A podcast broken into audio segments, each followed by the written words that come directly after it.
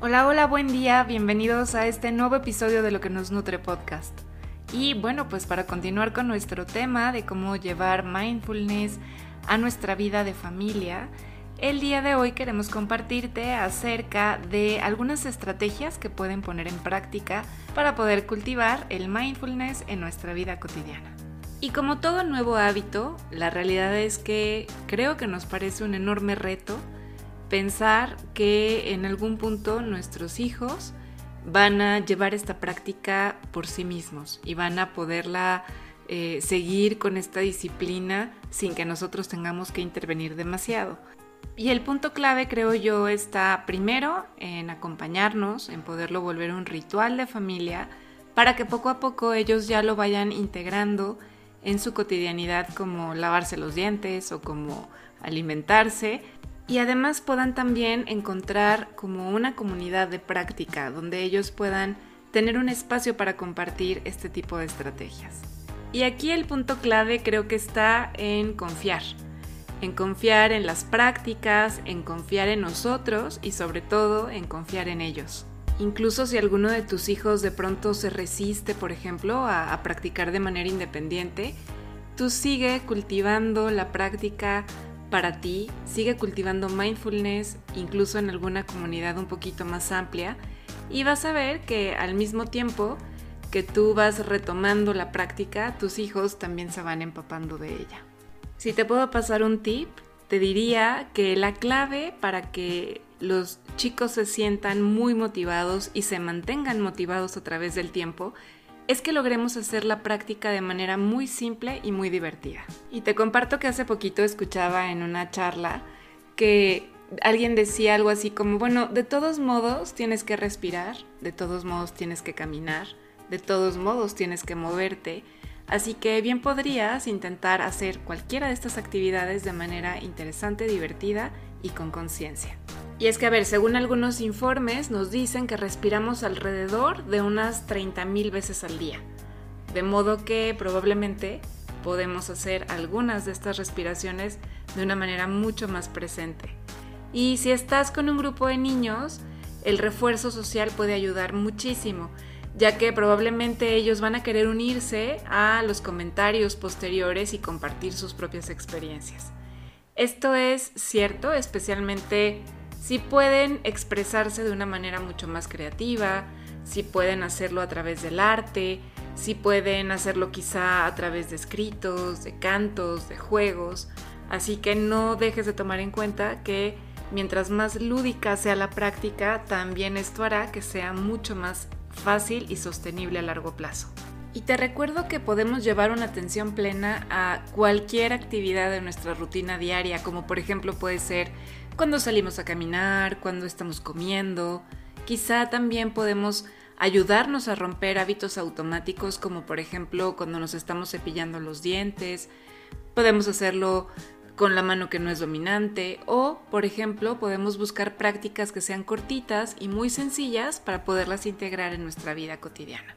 Y puntos que debemos tomar en cuenta para poder sugerir cuál es la mejor práctica para nuestros chicos es tener muy presentes factores como, bueno, qué tanta experiencia tienen en estos temas nuestros hijos, qué tanto pueden durar en periodos de atención, si son más bien de, tiempos breves o pueden durar un poquito más, el estilo de aprendizaje y las condiciones mentales o físicas que puedan existir para cada uno de ellos, junto obviamente a factores culturales o del contexto en el que ellos se desenvuelven todos ellos pues entran en juego a la hora de decidir qué prácticas son las más convenientes para nuestro entorno.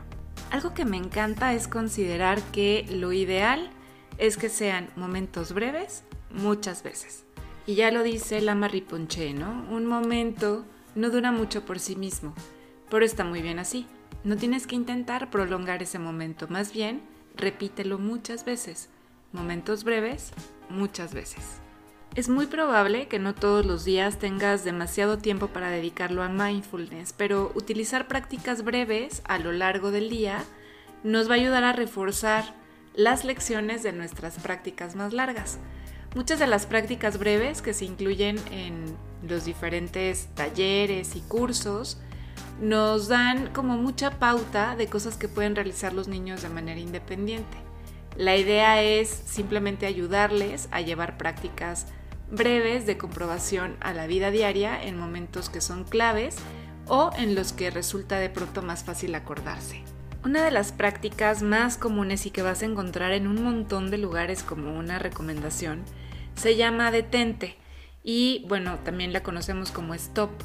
Esta práctica es muy útil particularmente en la edad, por ejemplo, de la adolescencia, así que bueno, creo que es un buen momento para que Valentina nos pueda compartir cómo integrar esta práctica en nuestro día a día.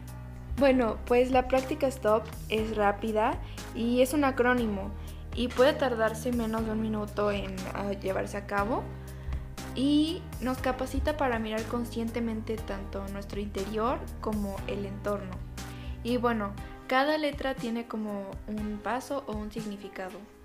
Eh, la S es como dejar lo que estás haciendo, detenerte. Eh, la T como tomarte un respiro o observarte, este, detenerte para observar lo que está pasando afuera y lo que está pasando en tu interior. Y la P, planea lo que vas a hacer a continuación.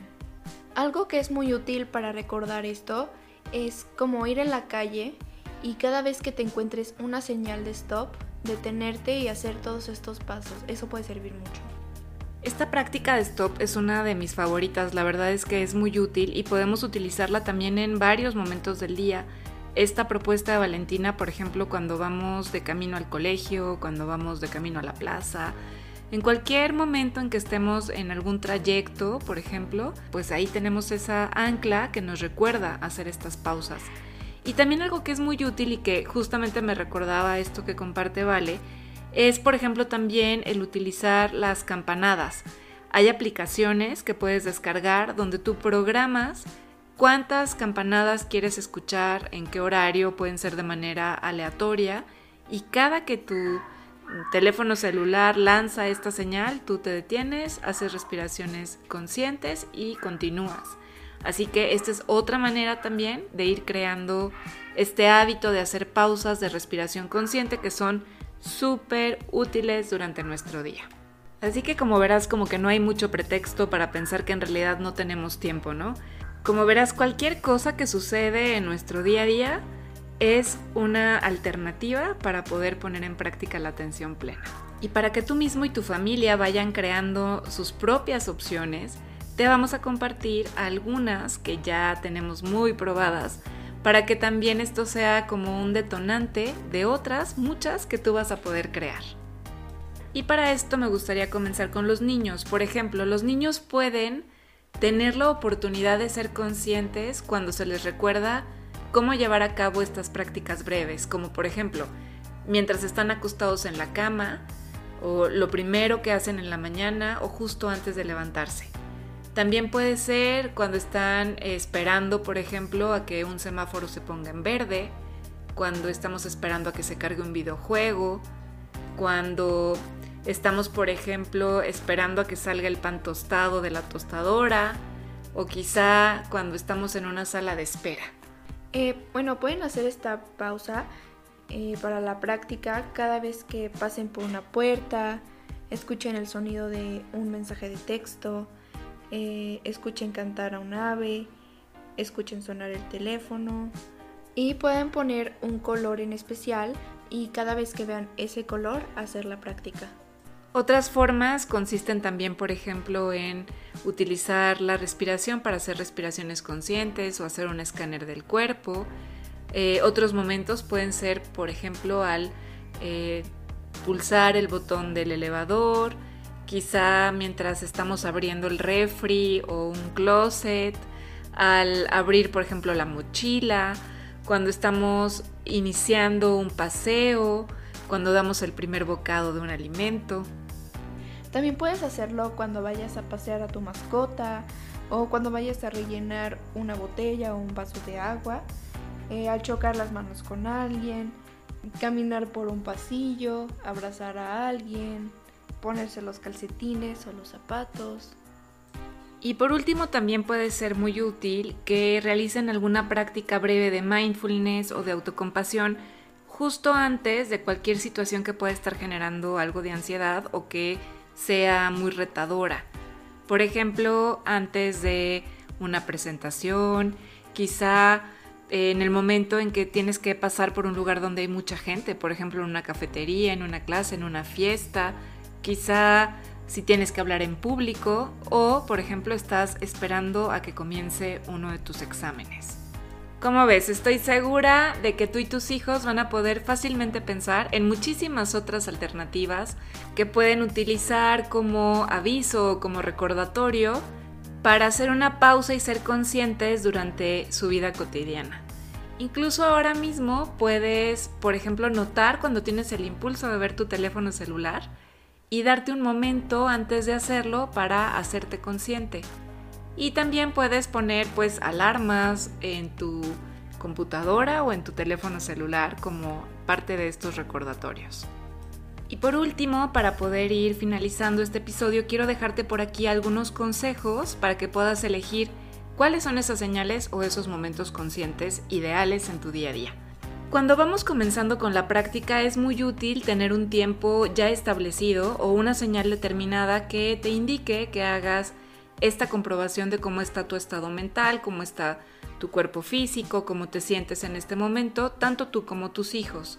Los tiempos que ya están muy establecidos como nuestra rutina también son muy útiles porque al estar ya muy eh, habituados a ello, es más fácil crear pausas entre cada una de estas actividades que ya están muy pautadas.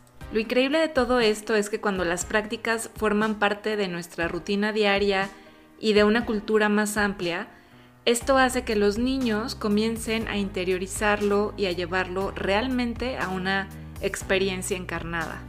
Y lo que es todavía más maravilloso es que no lo consideran como algo raro, como algo ajeno, o que esté asociado, por ejemplo, con castigo o con tener problemas, porque en realidad han podido practicar tanto en momentos expansivos y gozosos como en momentos difíciles o de tensión. Lo cierto es que encontrar los momentos emocionalmente ideales para la práctica de mindfulness sí puede ser un reto. Por eso es importante conocer los ritmos emocionales de nuestros hijos, de nuestros alumnos o de nuestros pacientes, así como nuestros propios ritmos. Por eso es muy importante buscar momentos en los que estemos emocionalmente más estables. Cuando hay mucho ruido emocional, la mente no está muy abierta y entonces es muy probable que la práctica no encuentre un lugar fértil para crecer. Así que toma esto muy en cuenta, busca momentos de neutralidad emocional para que esto pueda reforzarse y crecer en toda su potencialidad. Recordarte que lo que queremos es introducir estas prácticas en la mente más abierta posible. Así que cuando alguien está en modo lucha o huida o emocionalmente muy desbordado, hay muy poquitas posibilidades de que entre esta nueva información. Pues la que está ocupando la atención de nuestra mente en ese momento en realidad es la de la supervivencia inmediata, Así que aunque el contenido que queremos introducir sea mindfulness, no va a entrar porque el cerebro no está apto para ello en ese momento.